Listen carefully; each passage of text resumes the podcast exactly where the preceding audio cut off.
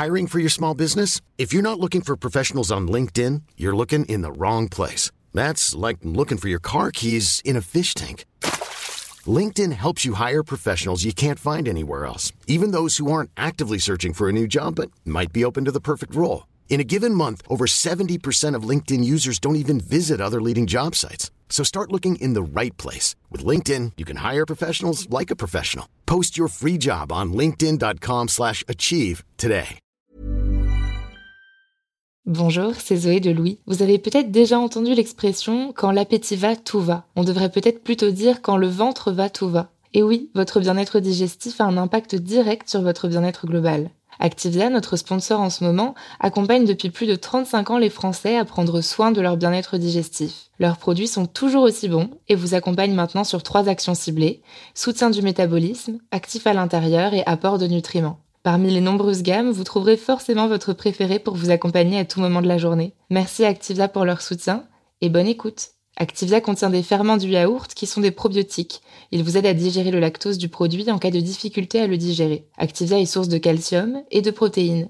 Le calcium contribue au fonctionnement normal des enzymes digestives et à un métabolisme énergétique normal.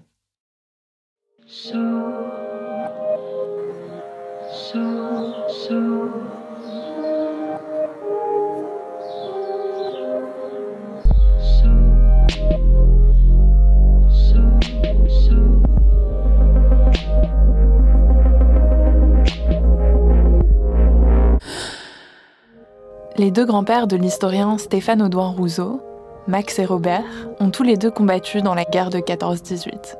Et cette histoire familiale a en grande partie déterminé le choix de Stéphane Audouin Rousseau de faire de la Grande Guerre sa spécialité. Dans le livre Quelle histoire Un récit de filiation, il explique comment la guerre provoque le silence dans les familles. Parce que, et il emprunte ici une expression de l'historien des sensibilités Alain Corbin, dans une société, l'essentiel est toujours caché. Dans ce nouvel épisode de Passage, on choisit d'entendre et de vous faire écouter les témoignages croisés de trois femmes ukrainiennes qui racontent, depuis le 24 février 2022, l'invasion de leur pays et leur expérience de la guerre, alors que partout, on pensait que ce risque ne pouvait plus nous concerner.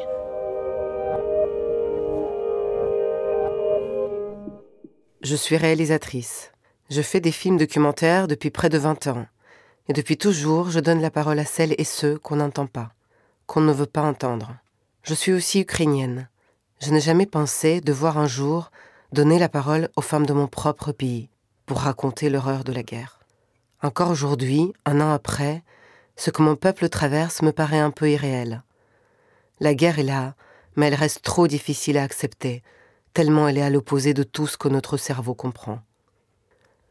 Dès le premier jour de la guerre, j'ai eu besoin d'entendre les femmes de mon pays, de leur parler, de vivre cette guerre à travers elles.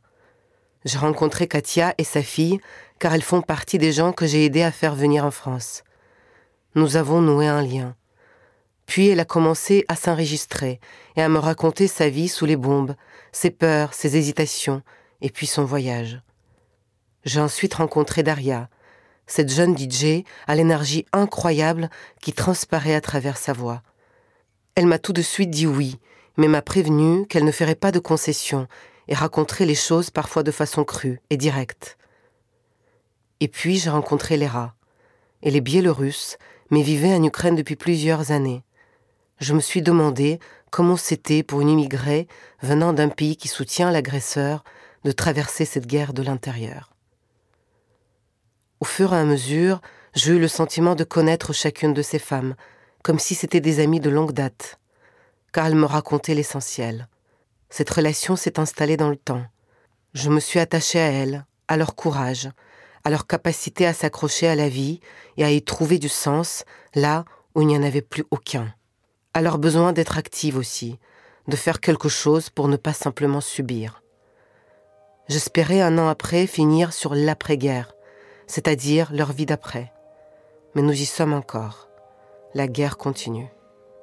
Ici, en Occident, nous nous sommes un peu habitués. D'autres nouvelles font la une des journaux. Pourtant, à deux heures de vol d'oiseaux, des êtres humains continuent à mourir, à souffrir et à se battre. Tout comme Katia, Daria et Léra. Je voudrais qu'on ne les oublie pas. Je suis Louise Emerlet. Je suis Anastasia Mikova. Bienvenue dans Passage. Привіт, мене звати Дар'я Коломієць. Мені 33 роки. Я Salut, je m'appelle Daria Kolomiec, j'ai 33 ans, j'ai travaillé à la télévision pendant 10 ans, j'ai animé différentes émissions matinales à la télévision et à la radio, puis j'ai commencé à faire de la musique. Euh, j'ai mon propre projet électronique qui s'appelle Tanzuria, pour lequel j'écris de la musique. Je suis également DJ professionnelle et sélectionneuse de musique. Je cherche différentes œuvres musicales intéressantes et les partage.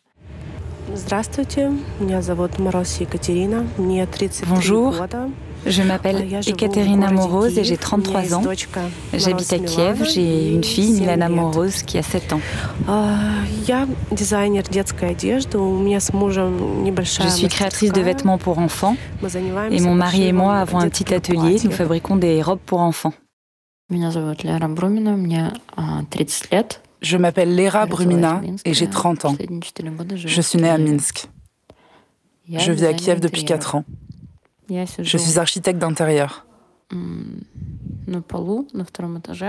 Je suis assise sur le sol du premier étage. Il y a beaucoup de raids aériens aujourd'hui, alors peut-être que je ferai mes enregistrements avec des pauses pour descendre au sous-sol.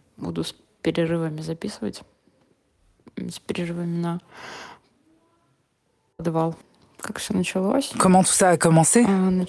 Eh bien, je ne sais même pas.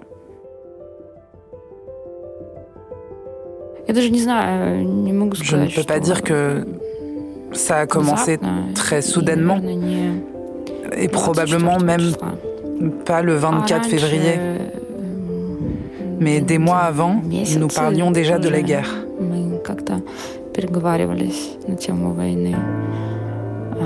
Début février, on a commencé à entendre des expressions comme euh, sac de survie,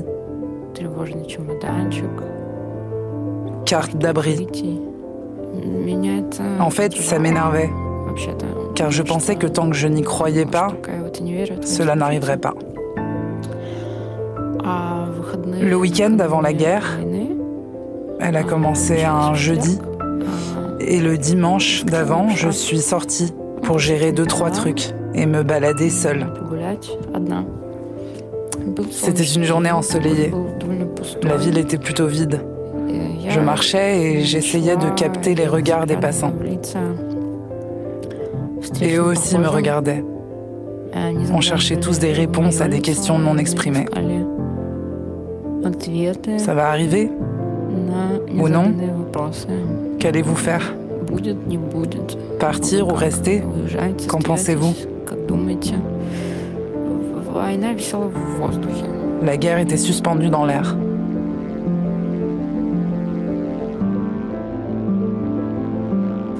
Я дуже добре пам'ятаю ранок 24 лютого. Я живу в самому центрі Києва. Je me souviens très bien de la matinée du 24 février.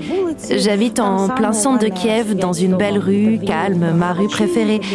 Chez moi, j'ai mes platines vinyles et plein d'autres choses, c'est-à-dire toute ma vie.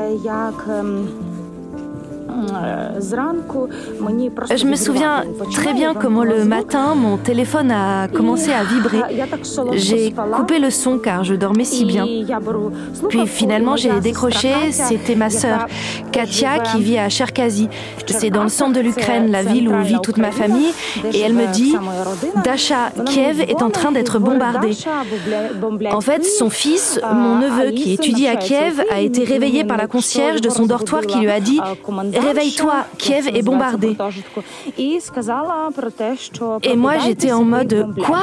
Qu'est-ce que tu me racontes?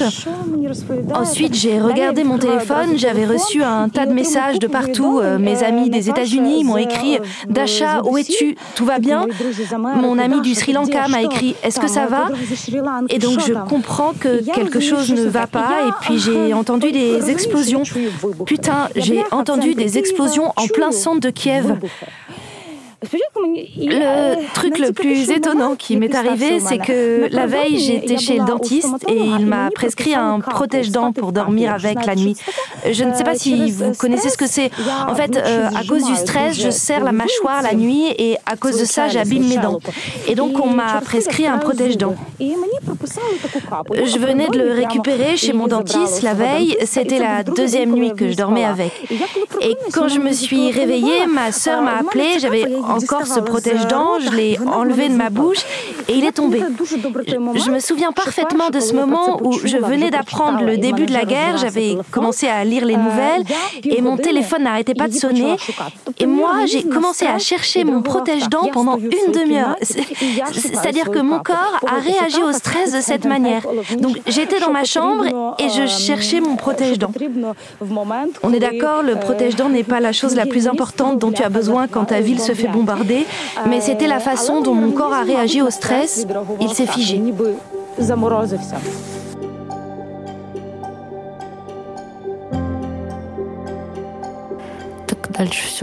Pour ce qui est arrivé ensuite, mes souvenirs sont un peu flous. Je me suis levée, je me suis enveloppée dans un plaid et mon corps a réagi bizarrement. J'ai commencé à trembler violemment. Je ne sais pas pourquoi, je n'avais jamais ressenti ça avant. Mais mes mains et mes pieds ont commencé à trembler et mes dents à claquer. Et je suis sortie sur le balcon pour fumer. J'étais en train de fumer sur le balcon et j'avais le sentiment que quelqu'un allait m'appeler pour me dire c'est bon, t'inquiète pas, c'était une fausse alerte. Mais à la place, j'ai commencé à recevoir les alertes au raid aérien. Alors j'ai pensé, bon d'accord, je vais prendre quelques affaires pour une nuit, je rentrerai chez moi demain. J'avais déjà regardé la carte des abris et je savais qu'il y avait un abri antiaérien dans mon immeuble juste à côté. Bref, j'ai pris mon ordinateur portable, mon passeport, ma brosse à dents, ma crème pour le visage et mon déodorant. Des chaussettes, une culotte, un pantalon, un pull, des bananes, des oranges et une barre de chocolat. J'ai soulevé tout ça tout ça m'a paru très lourd. J'ai enlevé les bananes et les oranges avant de partir et je suis descendue avec le reste. J'ai découvert que l'abri antiaérien était fermé. Je ne savais pas quoi faire. J'ai reçu un appel d'un ami qui m'a dit Oui, oui, viens et reste avec nous si tu en as besoin. Et j'y suis allée. Il m'a récupérée. Il y avait des alarmes. Nous sommes allés rapidement nous cacher dans un abri. Et moi, je pensais, eh bien, nous allons juste attendre un peu ici. Et quand je suis arrivée, environ une demi-heure plus tard, ils ont décidé de quitter Kiev.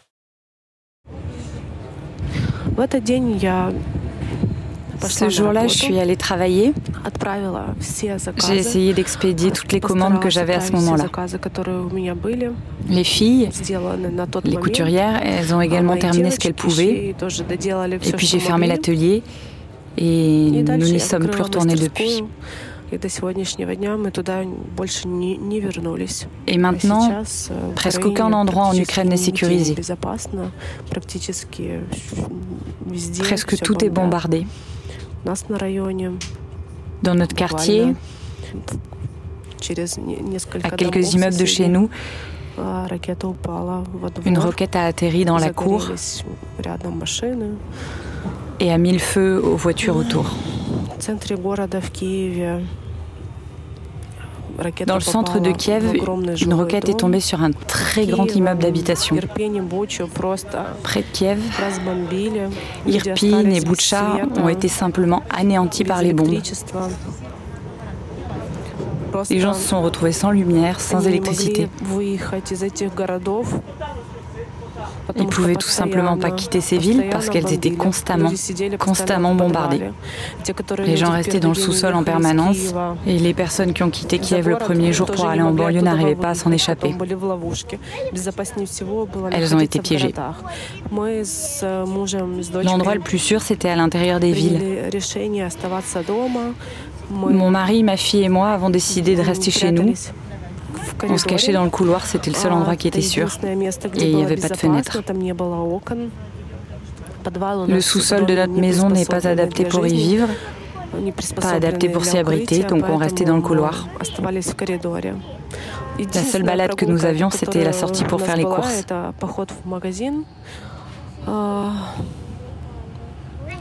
Supermarché, pharmacie, et c'est tout. Je suis allée sur le balcon et j'ai vu deux petits enfants avec leur père tirant d'énormes sacs. Ils sont montés dans une voiture et ils sont partis. Kiev s'est réveillé instantanément, au même moment. C'était comme dans un film avec Tom Cruise ou avec James Bond. J'entendais des tirs, putain, des tirs en plein centre de Kiev. Et je vois quelque chose scintiller dans le ciel, enfin ce quelque chose, c'était euh, des bombes, des balles, des missiles, toutes sortes de projectiles. Euh, je suis descendue dans la cour et la veille, ils avaient écrit sur la porte d'entrée où se trouvait l'abri, qu'il fallait récupérer les clés dans une autre rue et qu'il était ouvert jusqu'à 5 heures de l'après-midi. La veille, euh, on en rigolait avec mes voisins, un vieux couple, en se disant Ah, mais oui, bien sûr, c'est ce qu'on va faire si quelque chose arrive, évidemment. Là, en fait, ça venait de commencer, alors qu'il était 5 heures du mat. Euh, je suis descendue, il n'y avait aucun abri, rien n'était ouvert. J'y suis allée, je me suis demandé où je pouvais me cacher parce que c'était vraiment flippant. Et je me souviens que mon neveu, celui qui vivait dans un dortoir dans un autre quartier de Kiev, m'a appelé et m'a demandé Dasha, tu fais quoi tu, pars ou non tu restes ou pas J'ai dit Écoute, je ne vais pas partir. Je ne veux pas partir.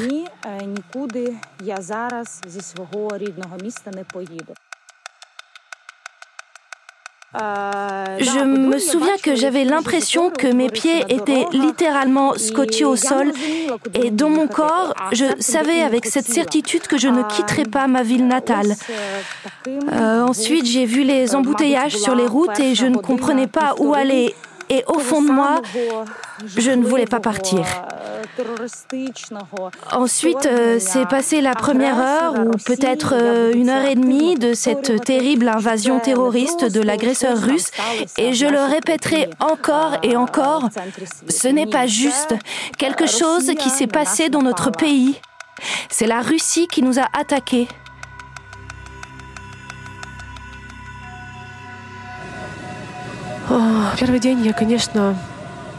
Le premier jour, bien sûr, je n'arrivais pas à croire que tout ça pouvait réellement nous arriver.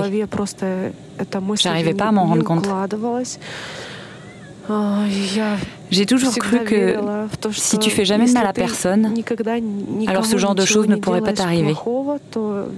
Si tu vis en paix, c'est tout simplement pas possible. Le deuxième jour, bien sûr, je le nie aussi. Mais le troisième jour, quand j'ai vu que la Russie ne bombardait pas seulement des cibles militaires, mais aussi des zones résidentielles, que des civils étaient tués, des enfants étaient tués, alors j'ai eu très peur. Et mon cœur s'arrête encore à chaque explosion.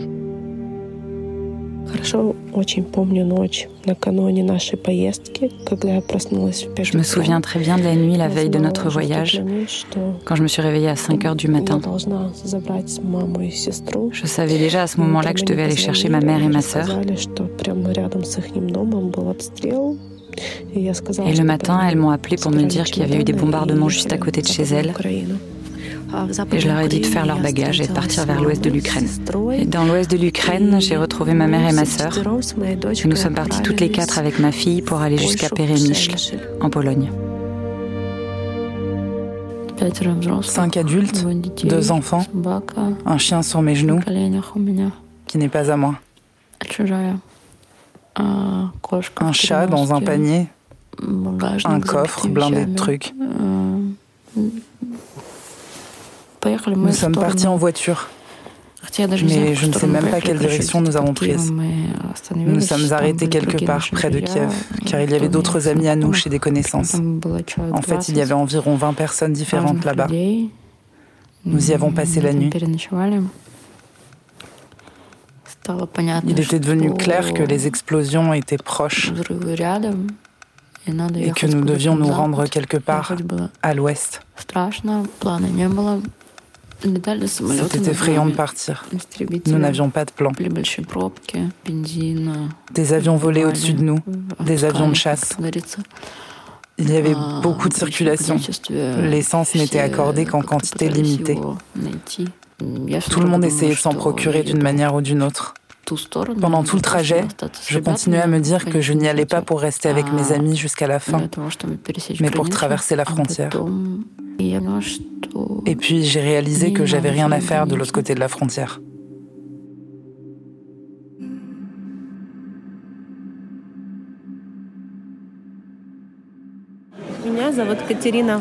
Je m'appelle Katerina Moroz, j'ai 33 ans. et ma fille s'appelle Milana. Quel âge a-t-elle? 7 ans et demi. 7 ans et demi. Et l'on vient de quelle ville? De Kiev. De Kiev. Et pourquoi sommes-nous partis, ma fille? Parce qu'il y a des bombes à Kiev. Il y a des bombes parce que la guerre a commencé en Ukraine. Oui, mon bébé. Nous avons dû partir dans un pays sûr où règne la paix et où le ciel est paisible.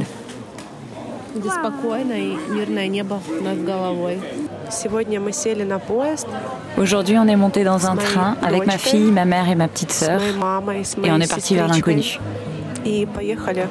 Nos vies entières tiennent dans une seule valise.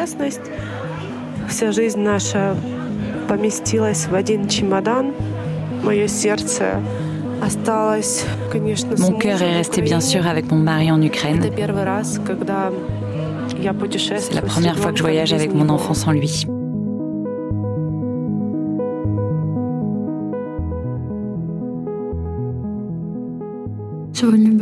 Il y a eu beaucoup de raids aériens aujourd'hui.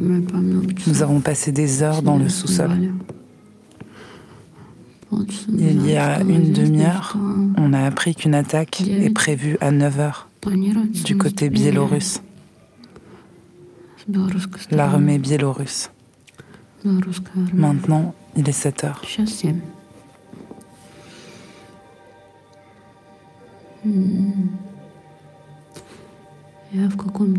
Je suis tétanisée. Nous ne sommes pas loin de la frontière biélorusse, environ à 80 km. Tout autour de moi est comme au ralenti. Les gars cuisinent du borsch, discutent de ce qu'ils vont prendre pour la nuit dans le sous-sol. Des couettes, un thermos, quoi d'autre Les enfants hurlent. Le coucher de soleil est magnifique. Un dégradé du bleu foncé à l'orange. J'étais nausée à cause de la peur. Avant-hier, j'avais une boule dans la gorge à cause de la douleur. Parce que nous avons tous vu Mariupol bombardé. Et la maternité bombardée. Aujourd'hui, ma boule dans la gorge est d'un autre ordre. Il s'avère qu'il existe différentes nuances de boules dans la gorge.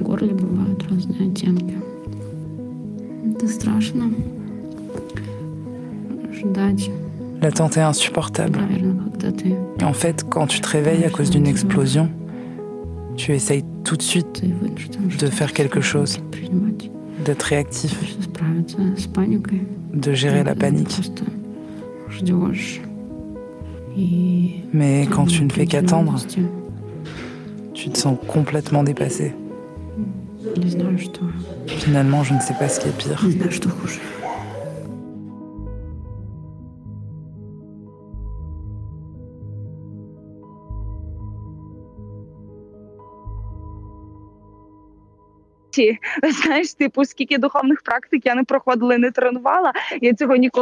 La seule chose que l'on puisse faire maintenant, c'est de vivre le moment présent. Vous savez, comme le préconisent les nombreuses pratiques spirituelles que j'ai suivies, même si en fait je n'ai jamais vraiment appris à le faire. Pourtant, euh, maintenant, je ne sais jamais ce qui risque d'arriver à ma maison dans cinq minutes, ce qui va m'arriver à moi-même dans cinq minutes. Euh, la première chose que j'ai appris, c'est de courir très vite vers l'abri lorsque la sirène se déclenche, car mon immeuble est situé dans la même rue que l'abri anti-aérien. J'ai donc appris à le faire, à me préparer très rapidement.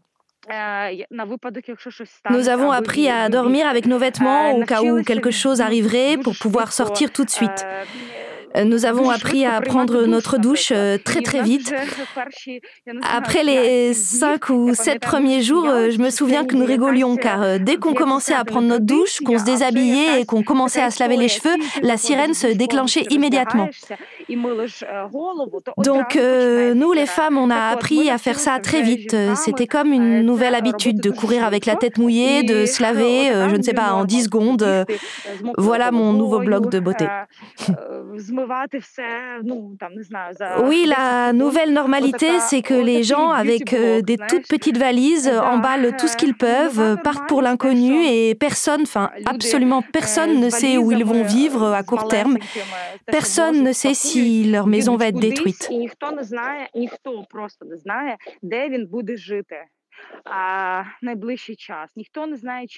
Euh, on apprend à s'adapter beaucoup plus rapidement avec des gens qu'on ne connaît pas.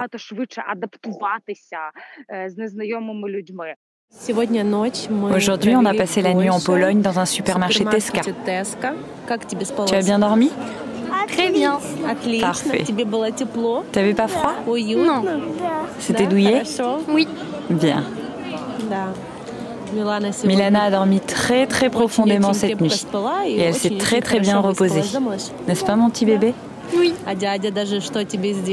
Et qu'est-ce que le monsieur a fait pour toi aujourd'hui Il a regardé ta jambe. Oui. Tout le monde est très attentionné et très poli envers toi. Oui. Très bien, ma chérie. Et où vas-tu maintenant À Paris. À Paris Oui.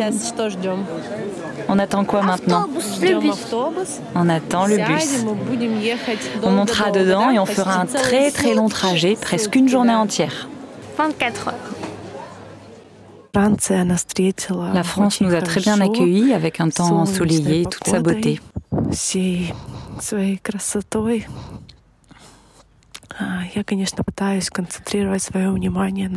J'essaie bien sûr de me concentrer sur les choses positives de notre vie, sur les personnes qui nous aident, moi et ma famille, ma mère, ma sœur, Milana. Mais il m'arrive de ressentir euh, des vagues d'anxiété, parfois plusieurs fois par jour. Parfois encore plus souvent, surtout quand je parle avec mes proches. Je me suis aperçue de quelque chose à mon propre sujet. Je continue à évaluer tout ça comme si je me regardais depuis ma vie d'avant. Mais mon corps, lui, vit dans la réalité d'aujourd'hui. Et c'est comme si j'étais devenue deux personnes en même temps. Et tu sais que cette personne, c'est l'être dont tu es la plus proche, et que quoi qu'il arrive, quand tout sera terminé, vous serez réunis. Cette personne n'aura pas disparu, mais tu ne l'as jamais vue dans ce genre de situation. Tu sais pas comment elle va se comporter, tu sais pas comment elle va réagir, tu sais pas ce qu'elle fera si les choses deviennent difficiles, et tu restes tout le temps vigilante vis-à-vis d'elle vis-à-vis de toi-même. C'est une sensation très bizarre.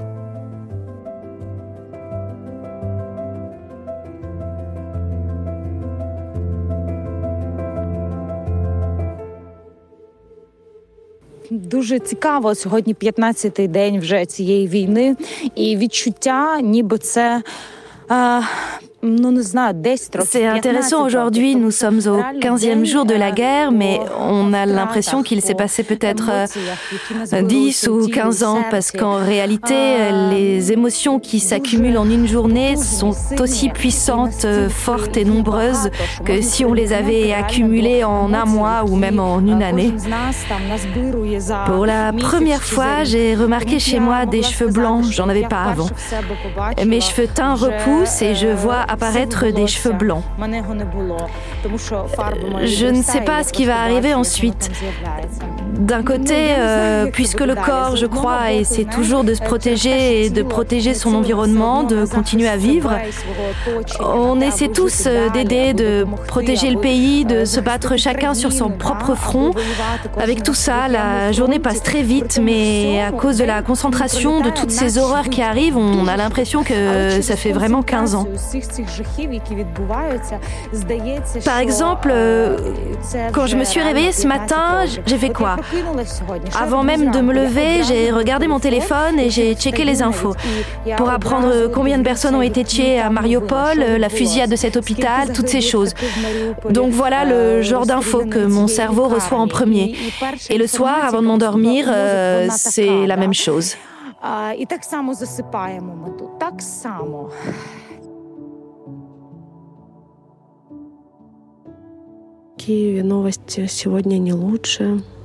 Les nouvelles de Kiev aujourd'hui sont pas terribles. Dans notre quartier de Podoliski, où mon mari et moi avons acheté un appartement dans un bel immeuble que nous pensions rénover pour y vivre,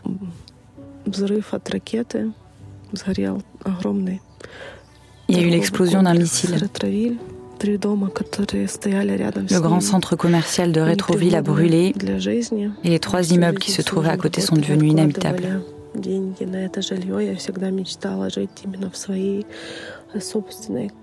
Mon mari et moi avons travaillé toute notre vie en économisant pour acheter cet appartement. J'ai toujours rêvé de vivre dans mon propre appartement où, il y aurait ma propre cuisine et Milana aurait sa propre chambre. Nous allions nous installer, avoir d'autres enfants. Maintenant, c'est le retour à la case départ. Il faut reprendre pied et recommencer notre vie à zéro. Personnellement, je me sens très très bizarre maintenant. Comme si j'étais une étudiante et que je venais d'obtenir mon diplôme universitaire. Comme si ma vie commençait à partir de zéro. Même s'il est difficile d'appeler ça une université puisque je parle même pas le français. Un très très long chemin reste à parcourir. Tu vis ta vie ordinaire et tu penses te connaître. Tu te définis d'une certaine façon. Tu penses aimer telle ou telle chose. Tu fais ceci ou cela. Je suis une designer d'intérieur, par exemple. Je suis une esthète. Voilà comment je me définis. C'est ce que je suis. C'est ma personnalité. Mon individualité. Mais maintenant, mon identité, mon individualité n'existe plus. Je suis comme tout le monde, une petite particule dans la masse, perdue, confuse, dans des vêtements sales, avec des ongles sales. Je suis dans un rêve étrange où je n'ai pas de contrôle sur mes pensées. Je suis juste entraînée par un énorme courant et je ne sais pas ce que je suis.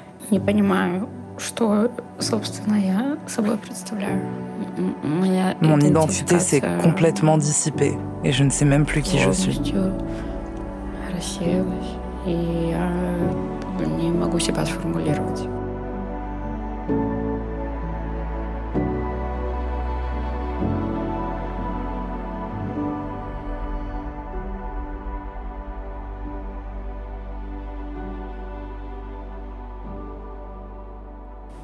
Ми живемо без можливості вільної заправити своє авто паливом. Я живу без можливості а, отримувати прибуток від своєї улюбленої справи, тому що я фізично не Nous vivons sans la possibilité de remplir librement nos voitures de carburant. Je vis sans la possibilité de gagner ma vie grâce à mon travail que j'adore, car physiquement, il n'est plus possible d'exercer mon métier. Et si on parle de l'impact moral, mental de tout ça, eh bien, je peux dire que je ne me sens pas complètement en sécurité à cause du fait que la Russie a attaqué l'Ukraine et aussi à cause de toutes ces histoires qu'on découvre les unes après les autres. Les massacres de Boucha et Irpin, les histoires qui arrivent de Kherson en ce moment et bien d'autres. J'ai lu beaucoup de choses et beaucoup entendu parler des viols, des pillages et de ce que les hommes russes font aux femmes, aux enfants et aux hommes de mon pays. Et en tant que femme, ça me touche beaucoup. Э, Débuter dans un pays étranger sans connaître la langue est bien sûr assez difficile, mais rien n'est impossible. Quand je suis arrivée à Paris, j'ai écrit sur tous les groupes Instagram, Telegram et Facebook possibles. Et sur Facebook, une jeune femme a passé une commande pour sa fille. Et j'ai appris que cette jeune fille est créatrice de robes de mariée et possède son propre showroom à Paris.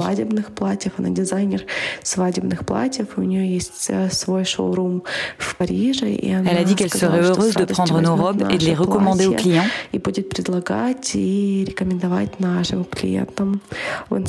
J'ai aussi fait une connaissance très intéressante sur Instagram une fille m'a conseillé quelques boutiques françaises. J'ai écrit à ces boutiques françaises, dont une m'a répondu. Ils m'ont répondu qu'ils seraient très heureux de travailler avec nous. Ils ont commandé trois robes. Mes couturières sont en train de les fabriquer. Et elles vont les envoyer en France depuis l'Ukraine. Il y a tellement de gens qui nous aident et soutiennent avec des paroles et des actes.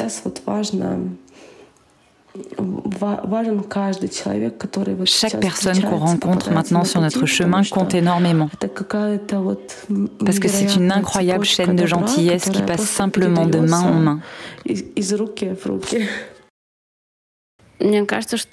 me semble qu'en un peu plus de trois mois, j'ai vécu, expérimenté tant de choses que eh ben, j'en aurais sûrement assez pour toute la vie. En termes d'intensité et de sens, ce sont probablement les trois mois les plus difficiles, les plus importants et les plus durs de ma vie. Qu'est-ce qui a changé? Tout a changé. Je suis à Berlin maintenant et je me souviens de moi-même il y a un mois en Ukraine. Il me semble que ce seul mois équivaut déjà à une vie entière. Suis-je la même personne? Je ne sais pas. Je ne sais pas vraiment et je ne comprends pas quel genre de personne je suis en ce moment. Nous sommes probablement tous habitués à exister en nous fondant sur notre expérience passée et en faisant des projets pour l'avenir. C'est ainsi qu'entre le passé et le futur, nous définissons notre présent. Et maintenant, ce genre d'approche n'a plus aucun sens. Quand tu réalises qu'il n'y a plus que le présent, tu as d'abord l'impression d'être coincé dans un minuscule ascenseur. Tu essayes de te débattre, de taper sur les murs, sur les portes, mais rien ne se passe. et tu commences à manquer d'oxygène. Mais ensuite, tu reprends le contrôle tu te calmes. Et en respirant calmement, tu prends conscience que ce moment présent, c'est ta vie. C'est ça ton moment. Et en fait, c'est la seule chose qui te reste. À vrai dire, euh, j'ai toujours adoré faire des projets pour l'avenir. Planifier les vacances, les voyages, faire des projets professionnels, des projets de travaux.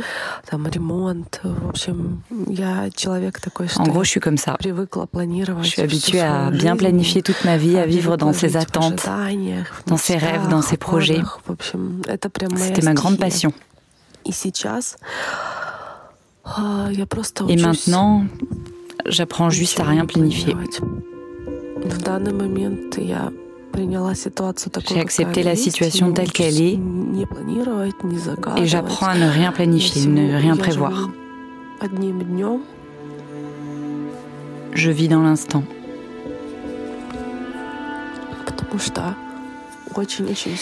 Parce qu'il est très, très difficile de faire des projets. De rêver de quelque chose.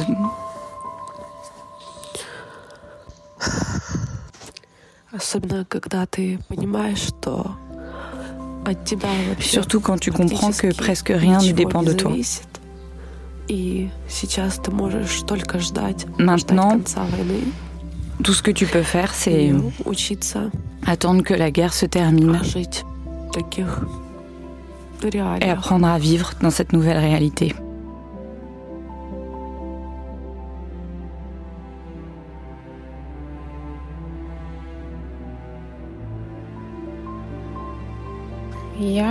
Je suis partie à Berlin parce que... Non, c'est pas la bonne façon de commencer. Pourquoi ai-je décidé de finalement partir Dès le premier jour de la guerre, tous mes comptes ont été bloqués, comme ceux de tous les autres Biélorusses, bien que séjournant légalement en Ukraine et possédant un titre de séjour. L'argent liquide qui se trouvait par chance en ma possession était mon seul moyen de subsistance pendant tout ce temps.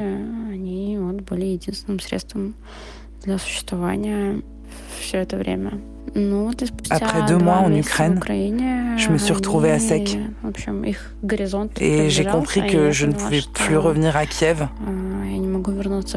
parce que j'avais plus un sou pour vivre. Je devais donc chercher un travail.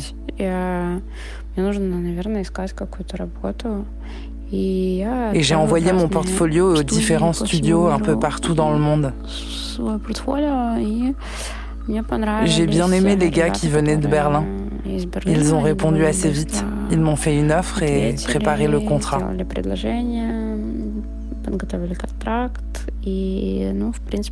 Quand tout s'est clarifié par rapport à mon travail, j'ai compris que je devais profiter de cette opportunité et y aller.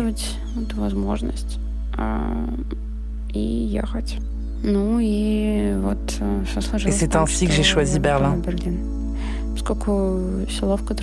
Comme le village où je vivais était proche de la frontière, il n'était pas difficile de rejoindre la Pologne. J'ai des amis à Varsovie et j'ai passé quelques jours avec eux. Ensuite, je suis allée à Berlin. Mais d'abord, la première chose qui m'a vraiment frappée, c'était Varsovie.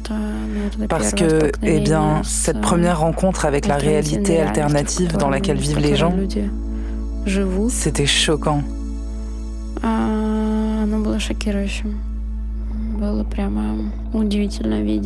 C'était juste incroyable de savoir que la guerre était juste à côté, mais en même temps, elle paraissait être quelque chose de très lointain.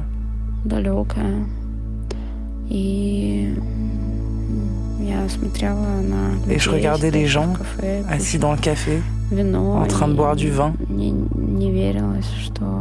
Et je n'arrivais pas à y croire.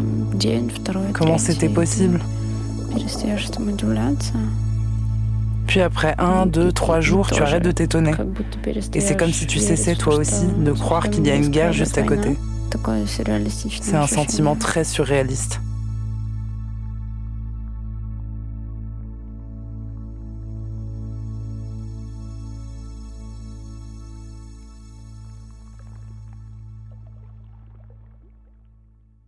Я не могла слухати музику 80 днів.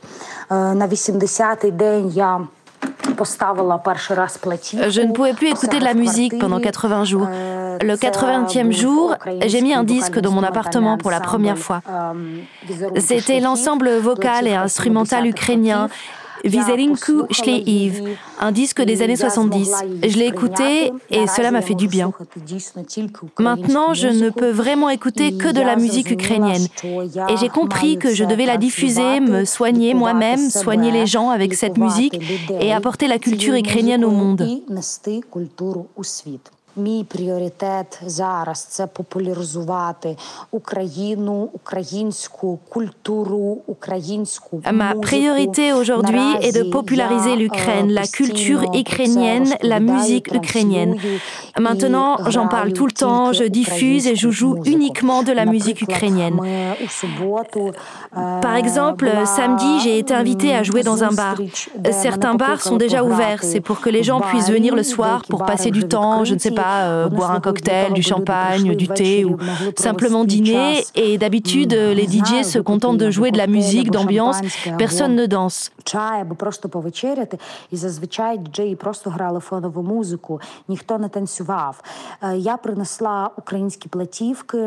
J'ai apporté des disques ukrainiens avec de la musique rare. Il y avait de la musique contemporaine et de la musique funk des années 70. Les gens ne dansaient pas vraiment, l'ambiance n'était pas très fun.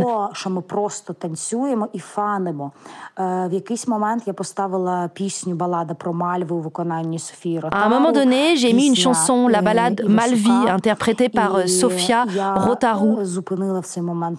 Une chanson écrite par Vladimir Ivasyuk.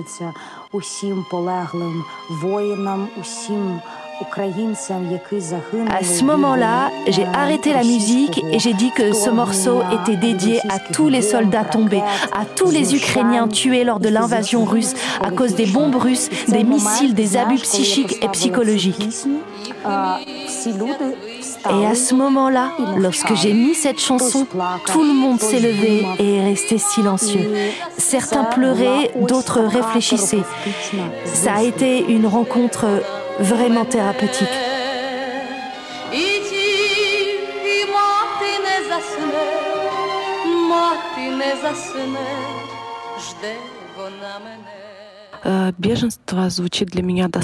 La notion de réfugié m'effraie beaucoup. J'étais absolument pas prête pour un déménagement aussi long. C'était un énorme stress pour moi. Le premier mois, je m'enfermais juste dans la salle de bain le soir et je pleurais. Je voulais pas que ma fille Milana me voie comme ça. J'ai eu un tas de problèmes de santé. Même si extérieurement tout paraissait aller bien, même si j'avais un ciel paisible au-dessus de ma tête, à l'intérieur, je ressentais une douleur déchirante d'être en sécurité alors que mes proches ne l'étaient pas. Et que chaque lendemain matin risquait de ne jamais arriver pour eux. La seule chose qui me sauvait les premiers mois, c'était le lien avec mon travail. Les filles, les couturières, allaient chaque jour au travail et cousaient des uniformes gratuits pour la défense territoriale. Je me ressaisissais, je cherchais des fonds pour acheter les tissus. C'est ce qui m'a vraiment aidé personnellement.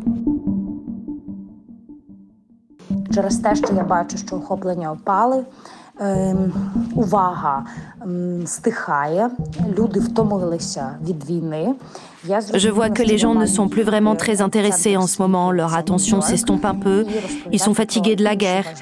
J'ai réalisé que je devais me rendre au centre du monde, New York, et parler d'un autre endroit très important du monde, l'Ukraine, qui se dresse aujourd'hui comme un bouclier pour empêcher la guerre de se poursuivre ailleurs. Je dois raconter pourquoi il est important pour le monde de prêter attention, de diffuser des informations sur l'Ukraine, de partager l'histoire des Ukrainiens avec le podcast Journal de guerre. J'emporte avec moi des vinyles ukrainiens et je serai heureuse de montrer la culture ukrainienne, les œuvres ukrainiennes, de faire découvrir notre culture. Je poursuis cette mission.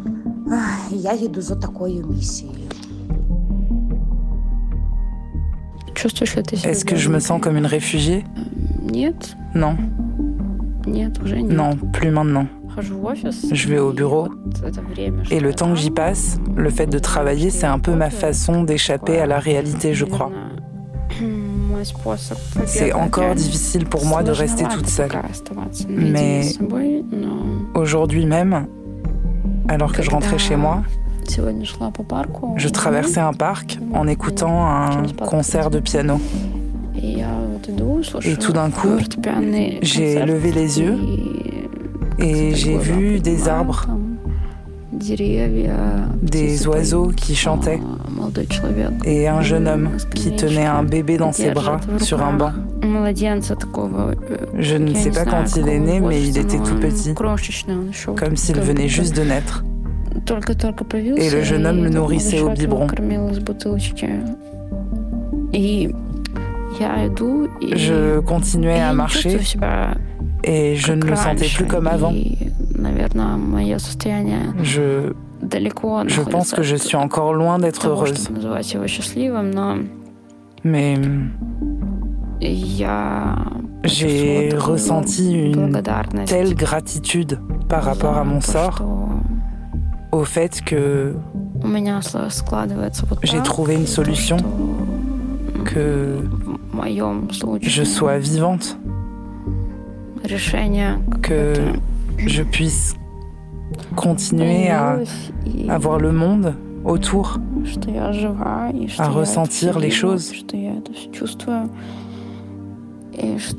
que je sois en sécurité. Et j'apprends, je crois, à apprécier le moment présent.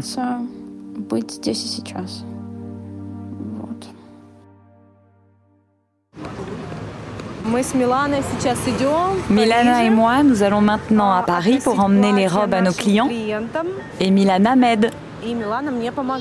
Le feu est rouge pour l'instant. Dès que ça passe au vert, on y va. Oui, Milacha. Tu supervises, d'accord Aide-moi. Il faut regarder attentivement la route. C'est le feu rouge. Ça va venir. Et maintenant, c'est le vert. C'est bon, on y va. Aujourd'hui, nous louons deux robes aux touristes. Touristes Oui, les touristes sont venus. Elles viennent du Honduras, je crois. Elles ont réservé leurs robes deux semaines à l'avance pour faire des photos. Aujourd'hui, nous allons rendre heureuse encore une fille. Elle va être magnifique dans nos belles robes ukrainiennes. Et elle avait les plus belles photos avec la tour Eiffel en arrière-plan.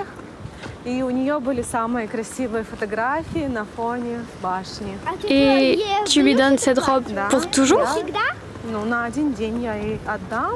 Je vais la lui prêter pour un jour et essayer de la récupérer demain à midi.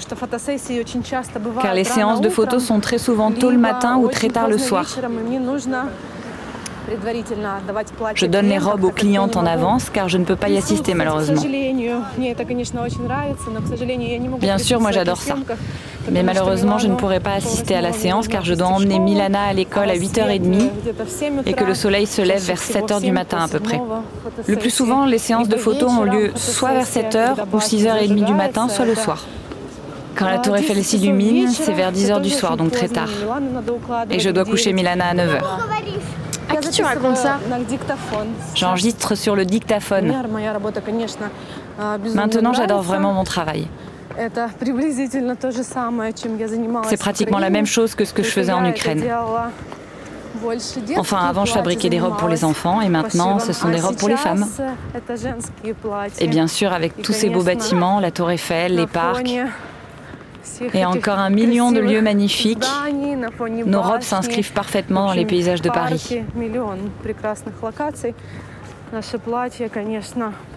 Il y a beaucoup de travail ici. Il y a beaucoup de touristes, tout se passe bien. Et pour être honnête, je ne m'attendais pas moi-même à ce que ce soit si facile, à ce qu'il y ait autant de clientes.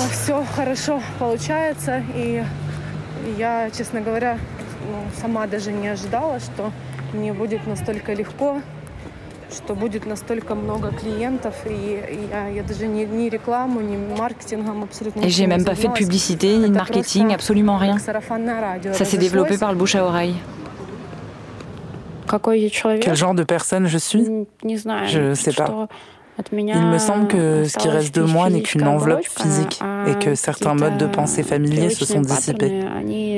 Il me semble que tout ce que je pensais de moi auparavant n'était vrai que dans le système de coordonnées d'avant. Mais dans le système de coordonnées actuel, je ne sais pas moi-même qui je suis ou ce que je peux faire. Quel est mon potentiel et quelles sont mes limites?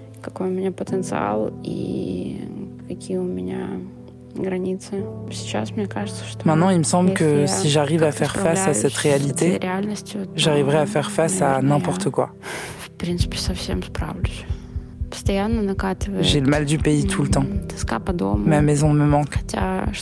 Mais qu'est-ce qu'elle représente, cette maison qui me manque? Je ne le comprends plus non plus.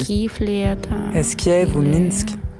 Ou simplement un endroit où il y a les personnes que j'aime, quelle que soit la ville? Je ne comprends pas. Mais je suis dans une quête de réponse qui ne se termine jamais. Je suis en train de réévaluer toute mon existence.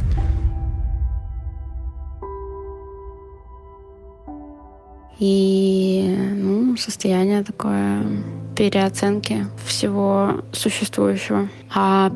mes priorités, je pense qu'elles n'ont pas changé. Elles devaient être justes si après avoir traversé toutes ces folles turbulences, elles sont restées les mêmes.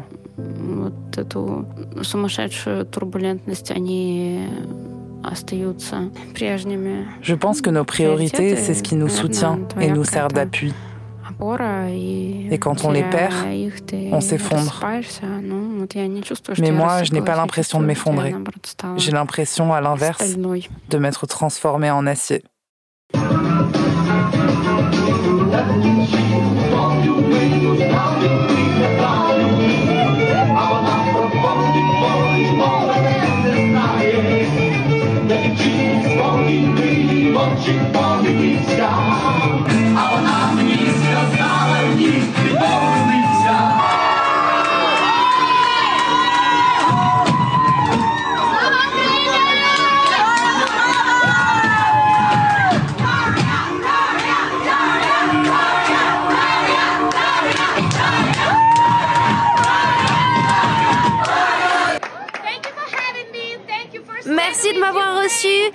Merci de soutenir l'Ukraine. S'il vous plaît, soutenez l'Ukraine autant que possible. Et aujourd'hui, je pense que l'on peut danser pour tout le peuple ukrainien.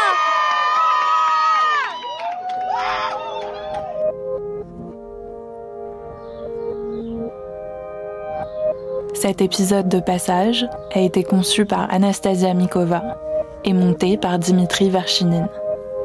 Marine Galland a fait le doublage de Katia, Elsa Berthaud de sa fille Milana, Sarah Perahim de Léra et Marie-Bénédicte Cazeneuve de Daria.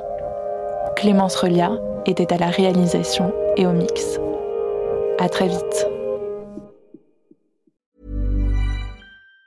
Even on a budget, quality is non-negotiable. That's why Quince is the place to score high-end essentials at 50 to 80% less than similar brands. Get your hands on buttery soft cashmere sweaters from just 60 bucks, Italian leather jackets, and so much more. And the best part about Quince, they exclusively partner with factories committed to safe, ethical, and responsible manufacturing. Elevate your style without the elevated price tag with Quince. Go to quince.com slash upgrade for free shipping and 365-day returns.